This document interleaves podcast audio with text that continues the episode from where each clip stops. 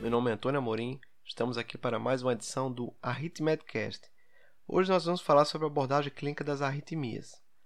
Quando falamos em manifestação clínica de uma arritmia, isso vai depender basicamente de dois pilares, de fatores inerentes à própria arritmia e fatores inerentes ao paciente. Quais seriam esses fatores inerentes à arritmia? Seria a frequência cardíaca, dissociação atrioventricular, regularidade da arritmia e a localização da arritmia, se é supraventricular ou ventricular.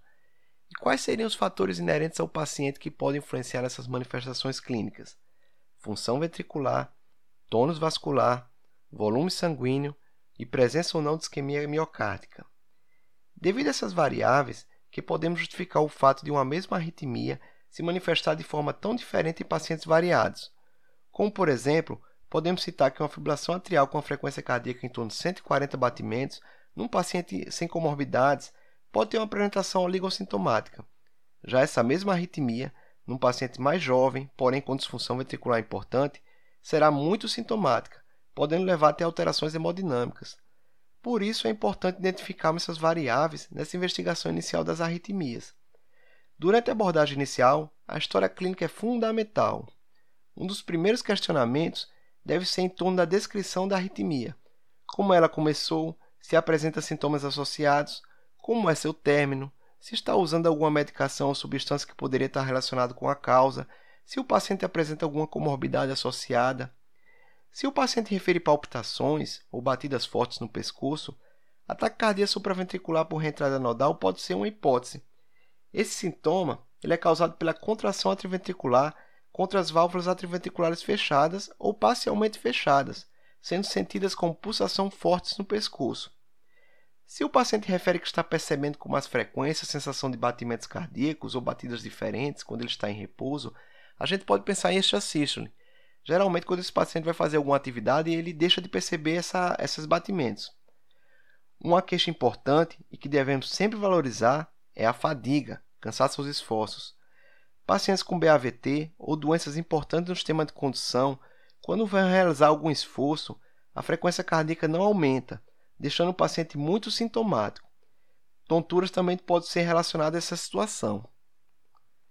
Com relação à síncope, é uma queixa muito encontrada na urgência.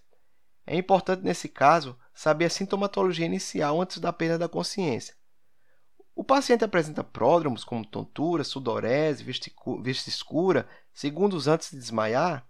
Se sim, a suspeita é que seja por uma causa benigna, por etiologia vasovagal. Agora, se o paciente relata que sentiu um ataque cardíaco início súbito, seguida pela síncope, ou um episódio doutorásico antecedendo o evento, ou a síncope foi sem sintomas premonitórios, que é o tipo que a gente chama liga-desliga, devemos pensar em uma síncope cardíaca, que pode estar relacionada a causas graves. Sempre fiquem atentos a arritmias que levam a alterações hemodinâmicas, pois geralmente elas se relacionam a arritmias malignas. Não esqueçam de questionar também as medicações que o paciente faz uso. Existem medicações que prolongam o intervalo QT e podem desencadear arritmias graves. O uso de termogênicos e alguns remédios para emagrecimento pode favorecer o surgimento de diversas arritmias, em sua maior parte supraventriculares.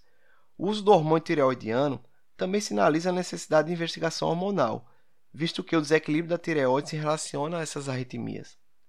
E por último, saber se o paciente já apresenta alguma comorbidade ou uma história prévia de arritmia. Isso pode direcionar sua investigação.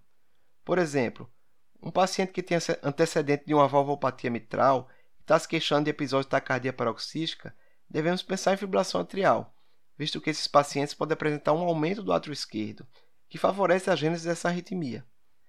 Um paciente que se diz coronariopata e que vem apresentando queixa de arritmia associada à torácica, hipotensão, devemos pensar em arritmias ventriculares relacionadas à isquemia miocárdica. Então, pessoal, seria isso por hoje.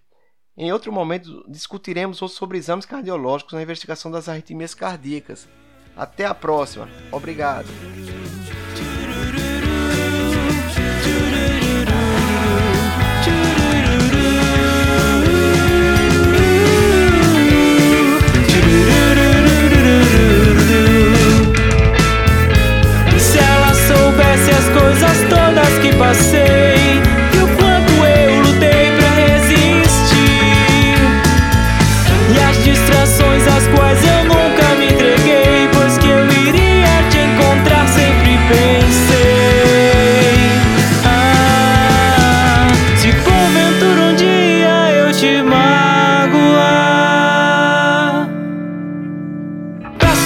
favor, não tente compreender, mas lembre-se das coisas que eu te fiz.